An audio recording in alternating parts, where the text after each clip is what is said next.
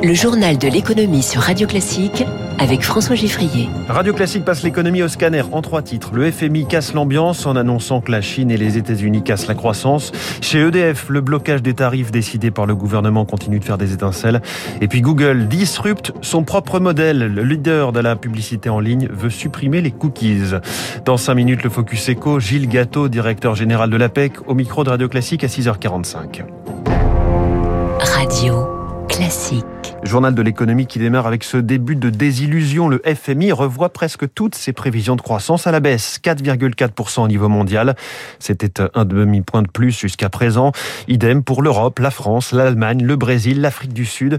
Tout cela venant de la méforme des États-Unis et de la Chine, comme l'explique Jérôme Matisse, professeur d'économie à Paris-Dauphine il y a en Chine cette stratégie du zéro Covid hein, qui est euh, menée euh, de manière très ferme par le gouvernement, qui n'hésite pas à fermer euh, un quartier, une usine, un port dès lors qu'il y a des cas positifs. Le FMI estime que ces problèmes d'approvisionnement seraient à peu près entre un demi-point et un point de croissance mondiale. Ce serait leur coût. Par ailleurs, il y a une baisse de la demande interne en Chine, hein, puisque la Chine, bien sûr, elle exporte, on le voit toujours comme un grand pays exportateur, mais c'est aussi un pays qui importe. Chaque année, par exemple, les États-Unis vendent du riz à la Chine. Bon, bah, il se trouve que dans un contexte de ralentissement des échanges internationaux, l'ensemble des exportations baisse, et notamment la Chine va faire moins appel à l'importation. Contexte plus difficile donc. On attend ce soir à 20h heure de Paris les déclarations de la Réserve fédérale américaine, dont le comité de politique monétaire est réuni depuis hier. Les marchés financiers très tendus ces derniers jours ont encore connu une séance agitée. À Wall Street, le Dow Jones n'a finalement cédé que 0,19%. Le Nasdaq, au pire de la journée, chutait de 3% avant de, conclure en perte de 2,28%. À Paris, après le plongeon de lundi, le CAC 40 a repris 0,74% à 6837 points, tandis qu'en ce moment à Tokyo, le Nikkei est en léger recul de 0,34%. On signale que la dégringolade continue pour Orpea. 33% de capitalisation effacée en deux jours, 18% pour son concurrent Corian. On viendra dans le journal de 7 heures sur les accusations qui visent euh, les EHPAD du groupe Orpea.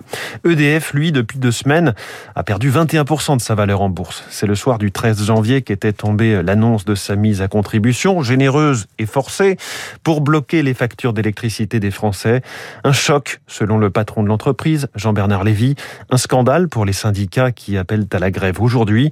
Il faut dire que l'avenir du groupe et ses marges de manœuvre sont en jeu. Eric Héritage de son monopole nucléaire, EDF doit vendre en deçà du marché un tiers de son électricité à ses concurrents chaque année. Mais face à la flambée des prix des énergies, le gouvernement lui impose d'augmenter cette part à 40%. Problème, cette électricité a déjà été vendue.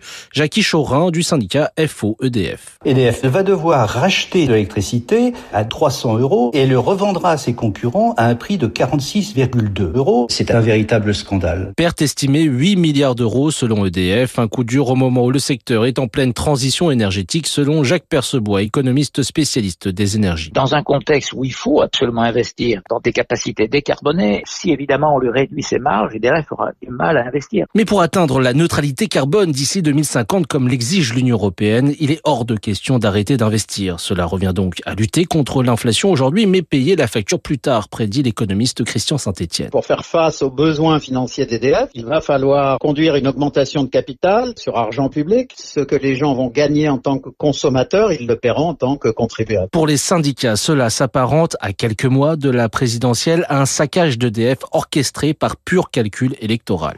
EDF, une citadelle assiégée, c'est le titre euh, d'un article dans La Croix ce matin. Un bac à sable de vie privée, voilà ce que pourrait donner la traduction euh, littérale hein, du projet de Privacy Sandbox défendu par Google. Le groupe prépare une petite révolution pour la pub sur Internet dont il est le leader mondial. Bonjour Eric Mauban. Bonjour François, bonjour à tous. Projet qui suscite des tensions alors qu'au départ Google affirme vouloir redonner du pouvoir aux internautes. Voilà, dans son navigateur Chrome, Google a décidé de mettre un terme aux cookies publicitaires, c'est-à-dire à ces traceurs hein, qui permettent de profiler les internautes pour leur adresser de la publicité ciblée. L'internaute reprendra la main sur ces données, il pourra accéder à son profil, ses principaux centres d'intérêt seront clairement identifiés grâce à son historique de navigation. Il pourra avoir accès à ces données, en supprimer certaines ou même désactiver totalement la fonction qui permet de se faire une idée de son profil. Ce nouveau dispositif envisagé par Google déclenche un tollé dans les rangs des publicitaires qui n'auront plus accès à ces données. Il considère que le géant n'a pas à garder pour lui ces informations et redoute un renforcement de sa position dominante dans la publicité. La direction de Google met en avant le respect de la vie privée et promet de limiter à trois semaines le temps de conservation de ces données. Explication d'Éric Mauban en direct. L'optimisme prudent du secteur aérien. Le IATA, association qui rassemble les compagnies, ne donne pas de chiffres pour 2022, estimant que le chemin sera encore très long et beaucoup de difficultés nous attendent. Ce sont les mots de, de son directeur général Willy Walsh. Avant un rétablissement du secteur, il remarque tout de même la hausse tendancielle de la demande de voyage et le fait qu'Omicron ait eu un impact plus faible que redouté. Airbus, de son côté, lance une compagnie de transport de marchandises qui utilisera ses appareils bien nommés, les Beluga, dont la forme avec un cockpit sous une énorme bosse rappelle la tête de cet animal marin. Le Beluga transporte habituellement des pièces d'avion.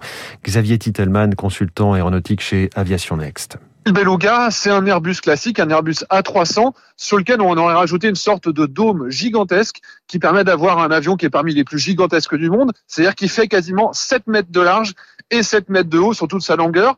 Aujourd'hui, il y a un tel manque de capacité cargo qu'on prend des avions de ligne classique et sur les sièges, on n'a même pas le temps de retirer les sièges, on met des cartons et on les recouvre avec des sortes de filets pour les protéger. Donc c'est vraiment une situation qui est unique, qui est en train d'être vécue en ce moment. On se rend compte qu'on a des besoins qui sont croissants en logistique aérienne et malheureusement jusqu'à maintenant il n'y avait que des vieux avions type des Antonov qui étaient capables de répondre à ces exigences. Alors on va tellement vite dans le fret aérien qu'on en est même essoufflé, c'était Xavier Titelman. Et puis beaucoup plus petit que le Beluga, la voiture volante, c'est du sérieux, vient de franchir une étape de certification. On parle là du modèle Aircar développé par la start-up slovaque Clin euh, un modèle qui a tout d'une voiture classique mais avec des ailes sur les côtés et qui peut s'envoler depuis une piste de 300 mètres avec une vitesse de croisière en vol de 170 km heure. Il est 6h45, les perspectives des cadres pour 2022. Là aussi, on va prendre de l'altitude, c'est dans un instant avec mon premier invité.